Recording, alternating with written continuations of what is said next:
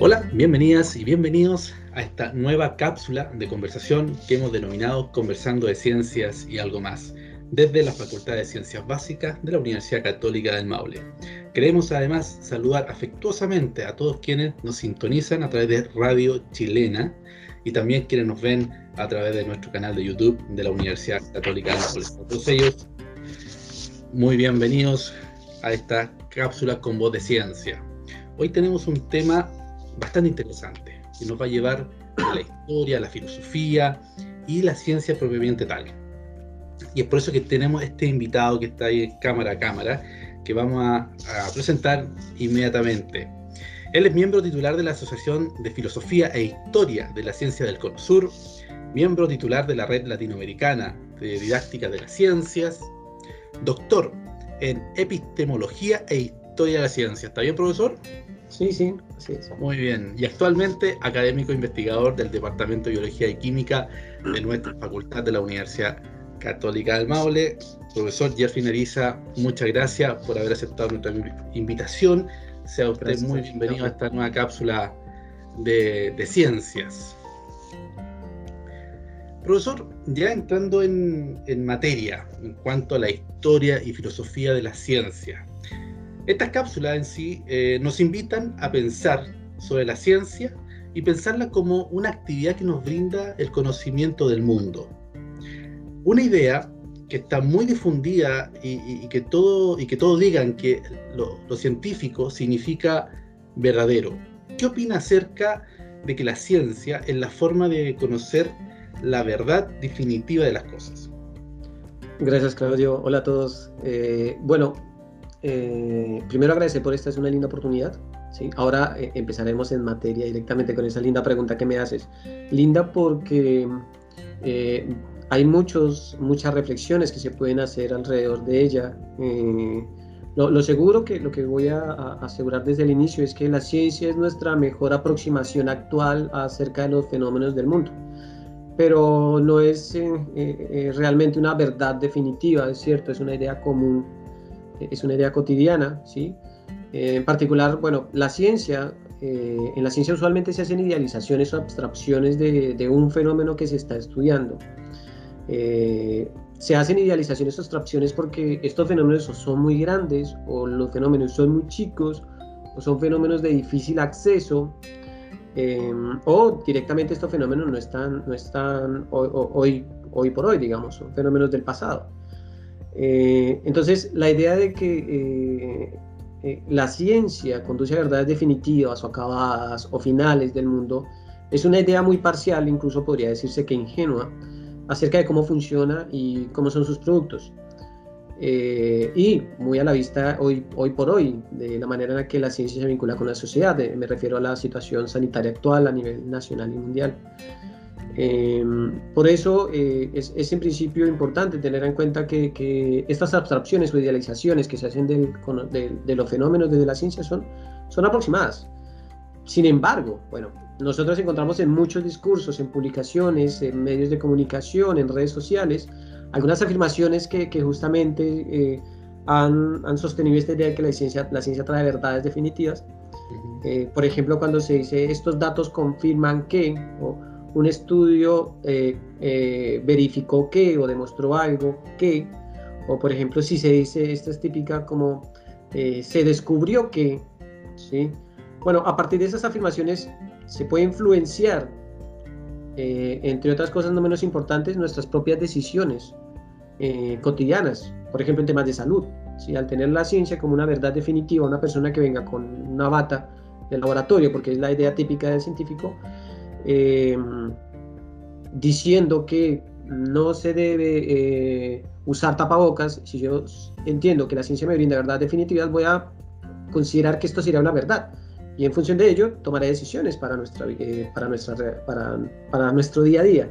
Bueno, sin embargo, ten, eh, otra vez acudiendo a, a, a, ese tipo de frases que se suelen encontrar, si esas supuestas demostraciones o, o, o descubrimientos, como, como, menciono, son aproximaciones, ¿sí? Por ejemplo, eh, pensemos en, en, en, los científicos que trabajan en laboratorio, no todos los científicos trabajan en laboratorios, por supuesto, eh, pero aquellos que trabajan en laboratorios, eh, los fenómenos que estudian son una especie de idealización estilizada que, en la cual se controlan ciertas variables en un entorno de laboratorio y lo, eh, y lo que obtenemos son algunos datos que me brindan algún tipo de, información acerca de los fenómenos, pero aquellos que pasan fuera del laboratorio. ¿Se entiende? O sea, obtengo datos en un laboratorio referido a fenómenos que están fuera del laboratorio. Eh, es decir, que lo que estudiamos en eh, eh, los científicos y científicas en un laboratorio no es exactamente lo que pasa, ah, lo que el fenómeno de estudio, podría decirse. y en todo caso, eso o esas dificultades, como mencioné, sea por el trabajo idealizado o, o, controlado o recortado de un laboratorio, o sea por las dificultades de acceso a los fenómenos, porque sean muy grandes, muy chicos o, fenómenos de pasado, introduce ciertos límites introduce ciertas parcialidades. Eh, por eso, las, aproximaciones que nosotros hacemos al mundo, que los científicos y científicas hacen al mundo, eh, son perfectibles, son mejorables. Por eso es una aproximación. Eh, un ejemplo de ello es la historia de la ciencia. ¿sí? Nosotros vemos la historia de la ciencia, lo que nos muestra la historia de la ciencia es que las construcciones científicas han sido aproximaciones, algunas buenas, otras no tan buenas, pero en todo caso esas aproximaciones eh, nos han dado cierta información del mundo y algunas han cambiado radicalmente, otras se mantienen algunas cosas, en otras eh, se mantiene una gran cantidad de otras cosas, pero eh, un buen ejemplo es ver la historia de la ciencia y cómo han ido cambiando las ideas científicas. Eso nos da una idea de, lo mejorable que puede ser la, explicación científica, porque justamente es una aproximación. Bueno, hoy, hoy en, en, en, la, en, la, filosofía de la ciencia, esas características de representación y proximidad se recogen bajo un término llamado modelo o modelo teórico o modelo científico. Pues no podemos extendernos ahora mucho en este concepto, pero lo que podríamos decir es que esos modelos científicos que me permiten explicar el mundo son esencialmente eso, algún tipo de aproximación del fenómeno eh, que, aún mejorable, eh, lo que nos permite a nosotros es intervenir en él. Y quizás ese concepto de intervención, eh, esa, capacidad de intervención en los fenómenos del mundo, es lo que brinda a la ciencia cierto grado de confianza, para que nos permite de alguna manera intervenir de formas adecuadas. en todo caso, esos modelos, esas intervenciones también son refinables, son inacabadas. Es decir, no son definitivas, no son copias exactas, no es una verdad definitiva, eh, no, no, no, no, refleja de manera exacta, exacta tal eh, lo, que lo que llamamos realidad. Es una versión aproximada. Bueno, podría decirse, digamos, de alguna manera más informal, eh, que la ciencia, las prácticas científicas, así como las producciones científicas y también las personas que la practican, recordemos que es una actividad humana, tienen limitaciones. pero, por supuesto, debe quedar claro que la ciencia es la actividad que hoy por hoy nos brinda eh, las, las mejores explicaciones que tenemos de los fenómenos del mundo. Si la ciencia eh, nos, nos, brinda explicaciones que son la mejor aproximación que tenemos hoy en día, eso no quiere decir que puedan eh, haber aproximaciones más adelante que sean un poco distintas a las que tenemos ahora. ¿sí? Recuerdo un, profesor eh, que me decía algo así como, si hay algo que se mantiene constante en la ciencia, es el cambio. ¿sí? Y esto quiere decir pues, que en ciencia no está todo dicho, que no hay una verdad definitiva. Pues si está todo eso claro, ¿sí? Eh, será más posible apreciar con mayor información que términos como evidencia, como científicamente comprobado, como se descubrió que no significa una verdad definitiva. Y sobre esto, esto último es importante agregar que hay un papel importante en la comunidad científica, eh, eh, un papel importante en la comunidad científica para aceptar las demostraciones, descubrimientos, evidencias, en todo caso tiene que pasar una especie de filtro social científico, no únicamente el filtro que he llamado típicamente como experimental. Y por último, sobre esta pregunta, que capaz me extendí un poco, porque es como dije al principio, es un tema muy amplio. Este tipo de reflexiones acerca de qué es la ciencia, cómo se elabora, cuáles son sus alcances, qué significa aproximación, qué significa modelo, cómo se relaciona con la sociedad, eh, son fundamentales para la formación de las personas. Y estas reflexiones las podemos encontrar en la historia y la filosofía de la ciencia, justamente. Según el análisis que usted está, diciendo ahora, entonces pareciera que esos conocimientos son muy importantes para la formación de las personas. eh, entender la ciencia y, el modo en que ese conocimiento nos permite tomar decisiones parece ser algo fundamental en la formación de, los ciudadanos, digamos.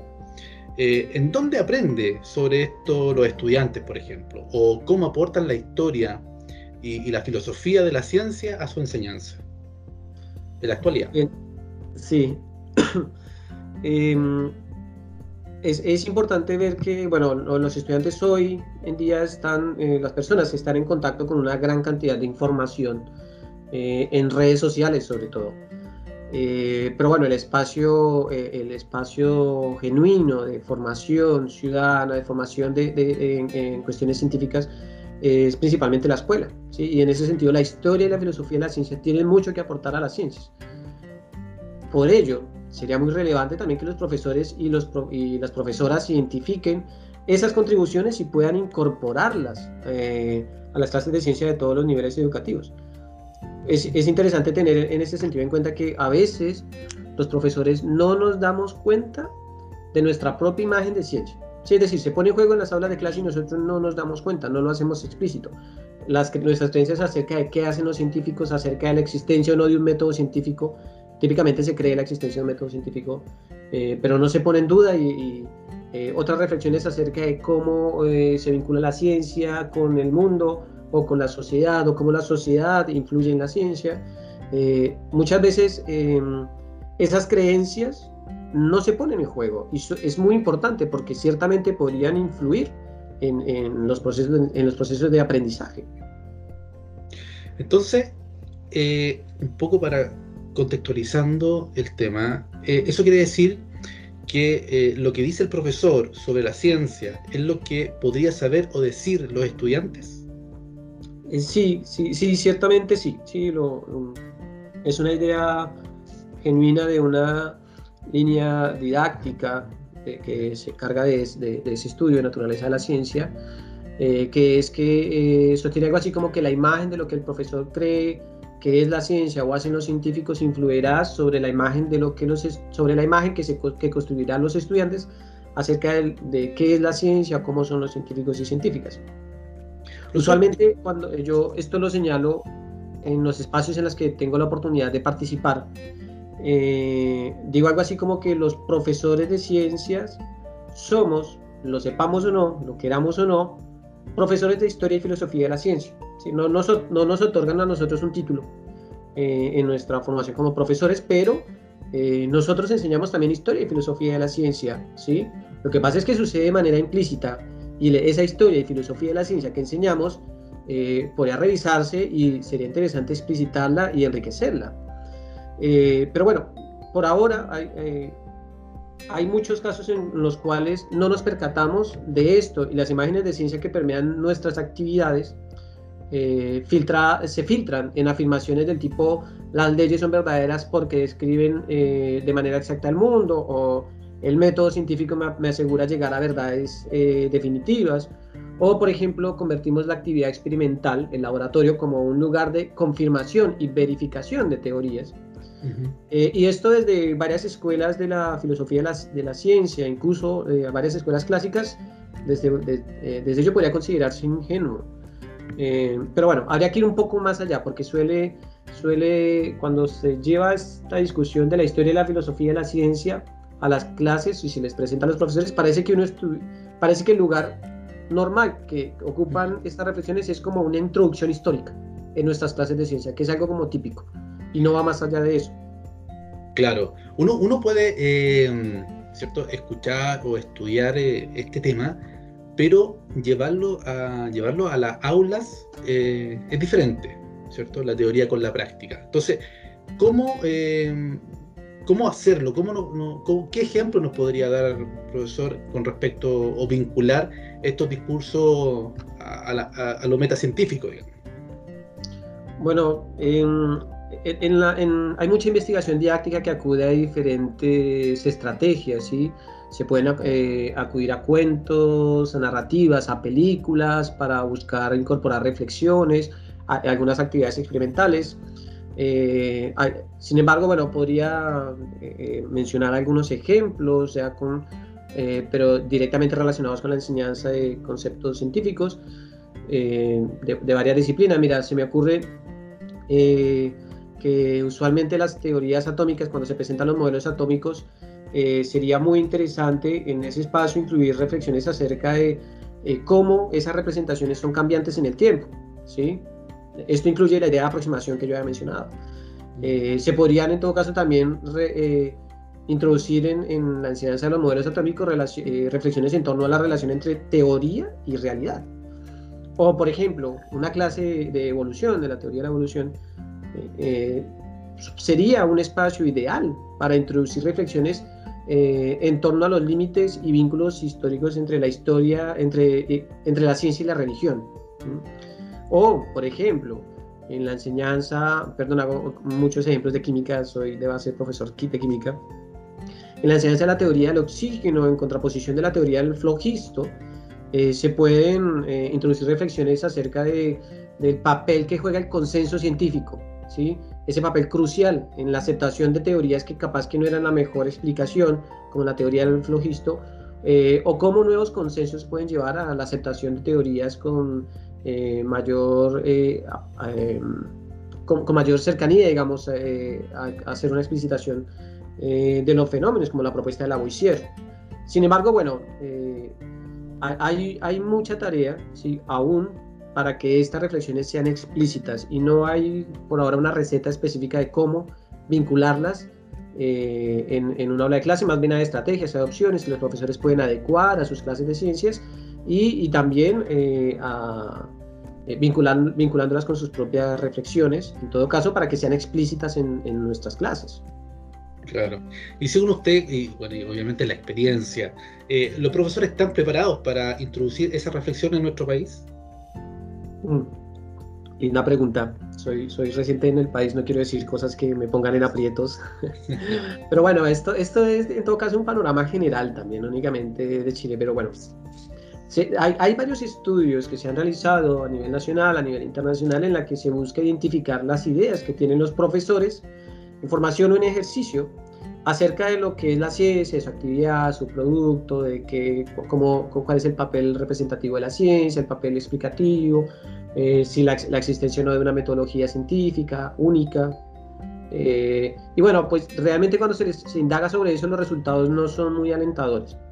Se encuentran imágenes eh, algunas veces inadecuadas eh, y otros, en otros casos eh, eclécticas, que significa una mezcla de varias eh, posiciones.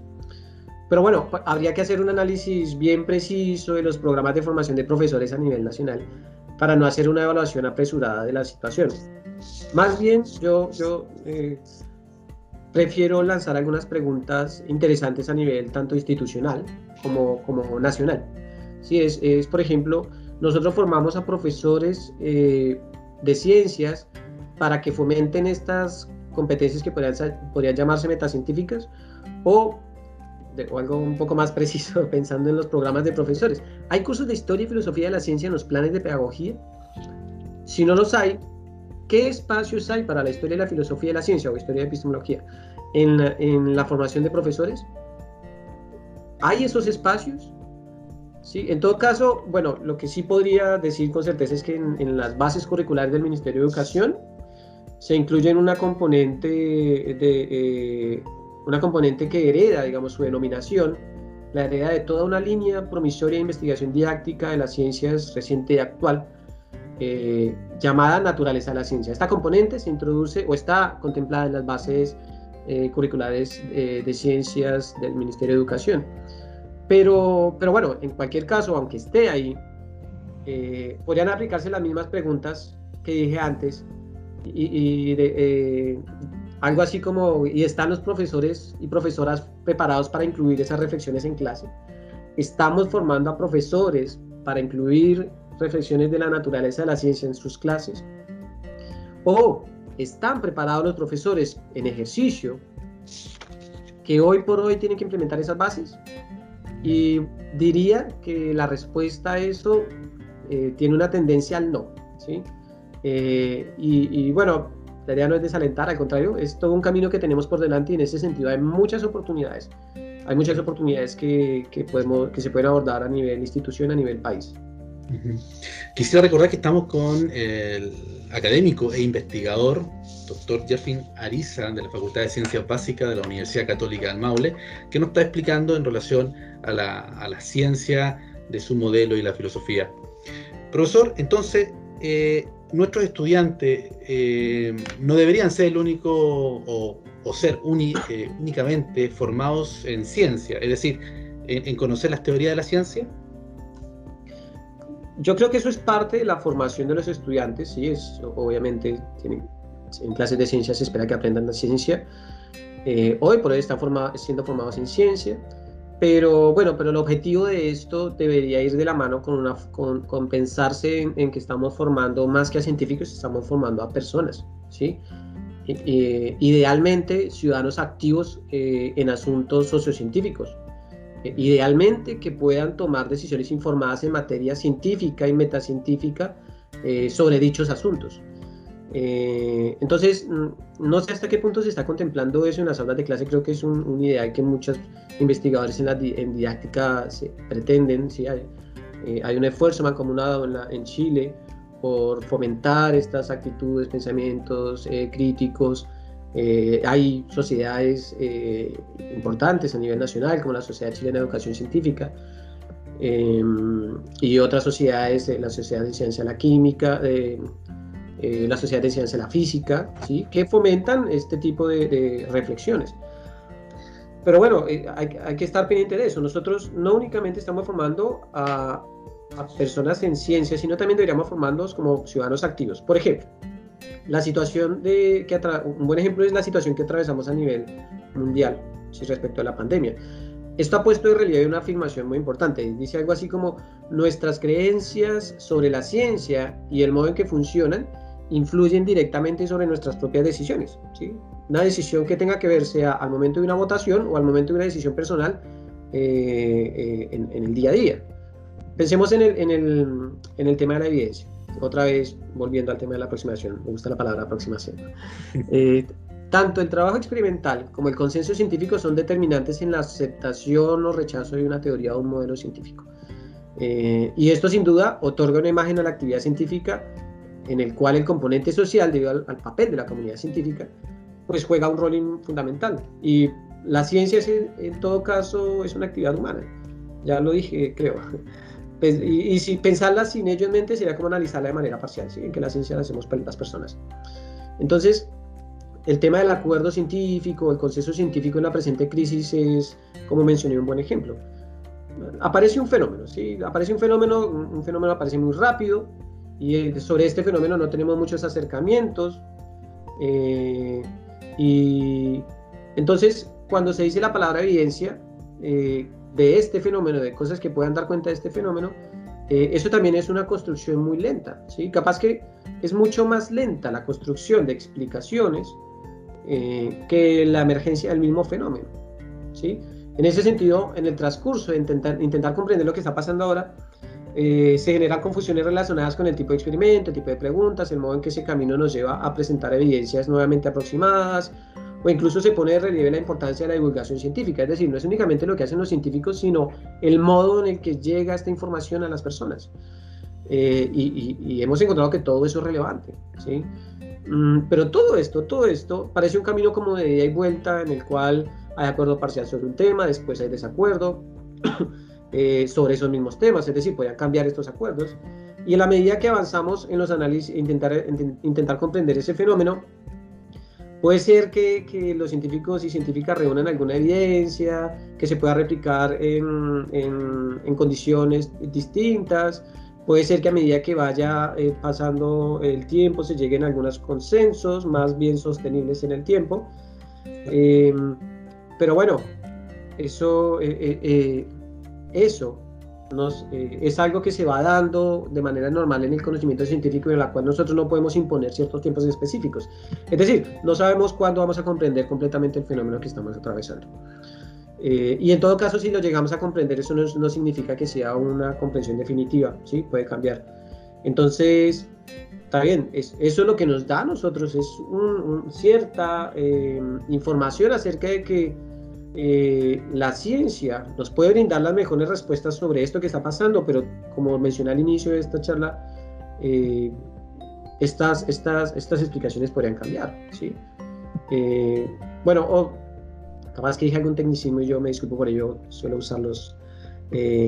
pero lo importante es que analizar, comprender lo que sucede en la ciencia, comprender la actividad, comprender cómo se construye el conocimiento científico, comprender conceptos de evidencia, comprender conceptos como metodologías científicas, conceptos como contrastación, conceptos eh, como comunidad científica eh, o comprender en general la actividad científica, eh, requiere necesariamente que acudamos a la historia de la filosofía de la ciencia. Es, son historia, filosofía y sociología de la ciencia.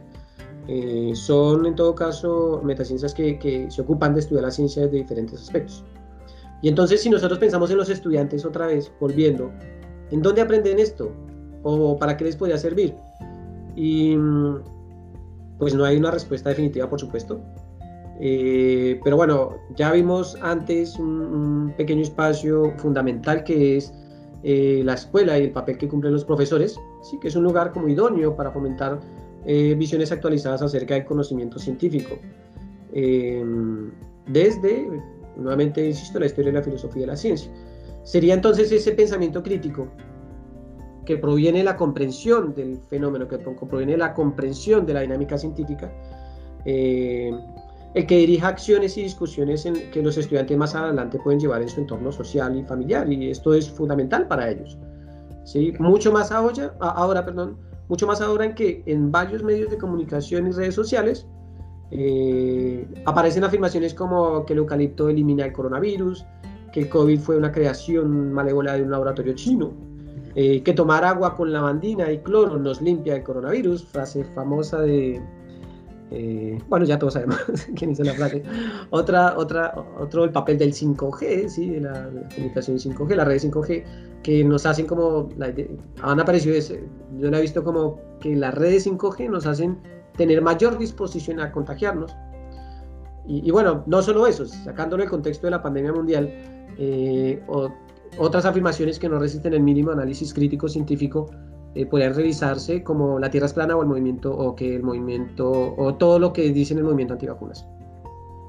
Esas son bastante conocidas. En ese sentido, el desarrollo, eh, comprender la ciencia, comprender cómo funciona, nos permitirá a nosotros también tener un pensamiento crítico al respecto de toda esta información que aparece eh, en diferentes medios de comunicación.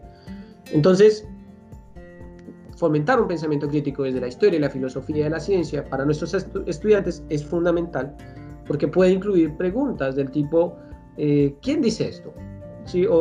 ¿Qué dice específicamente y por qué lo podría decir? ¿En qué medio lo dice? ¿Dónde es? ¿Sí? ¿Dónde, ¿En dónde se circula esta información? ¿O qué evidencias tiene a favor o también qué evidencias tiene en contra? ¿Sí? Claro.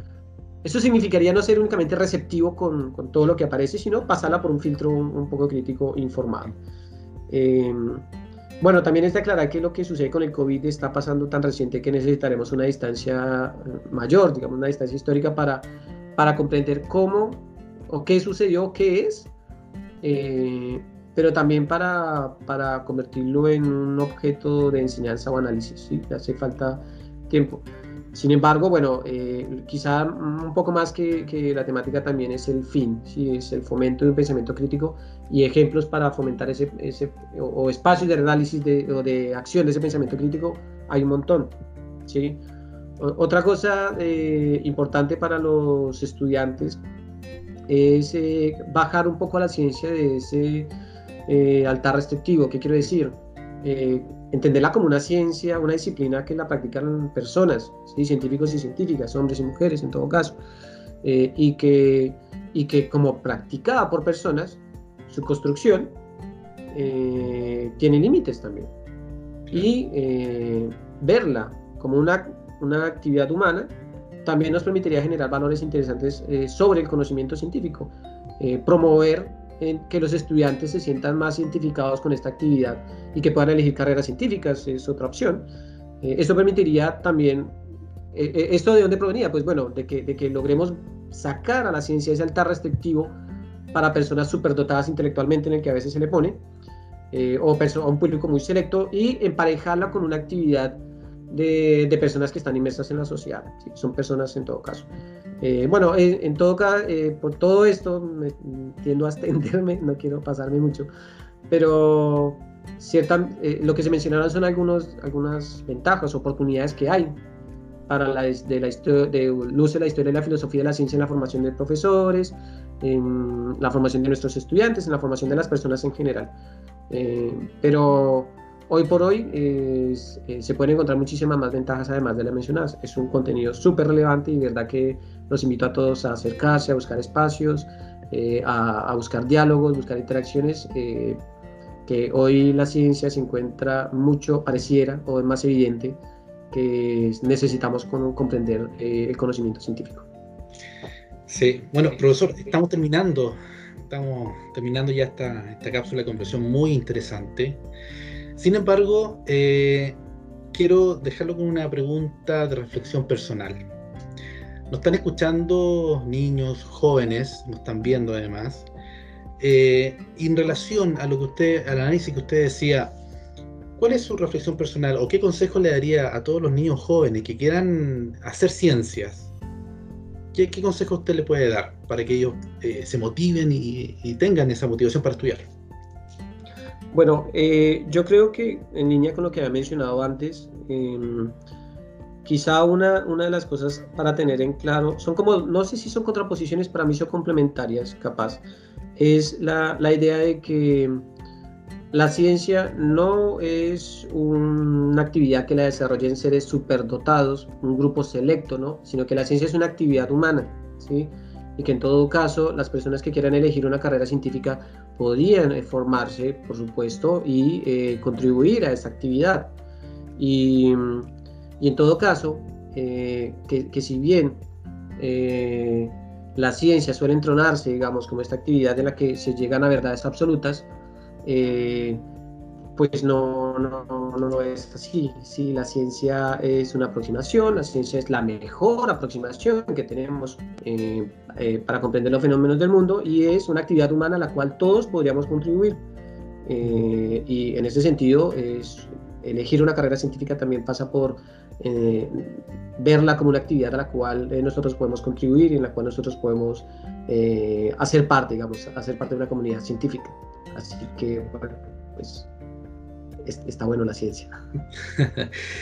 Profesor, nuevamente, muchas gracias por haber participado en esta cápsula. De seguro eh, muchos eh, niños, eh, jóvenes van a escuchar esta reflexión y obviamente les va a motivar seguir la senda de la, de la ciencia. Así que muchas gracias por estar acá. a ustedes agradecidos y también síganos en, en, nuestras redes sociales, en Facebook, en Instagram y también esta información va a estar en nuestro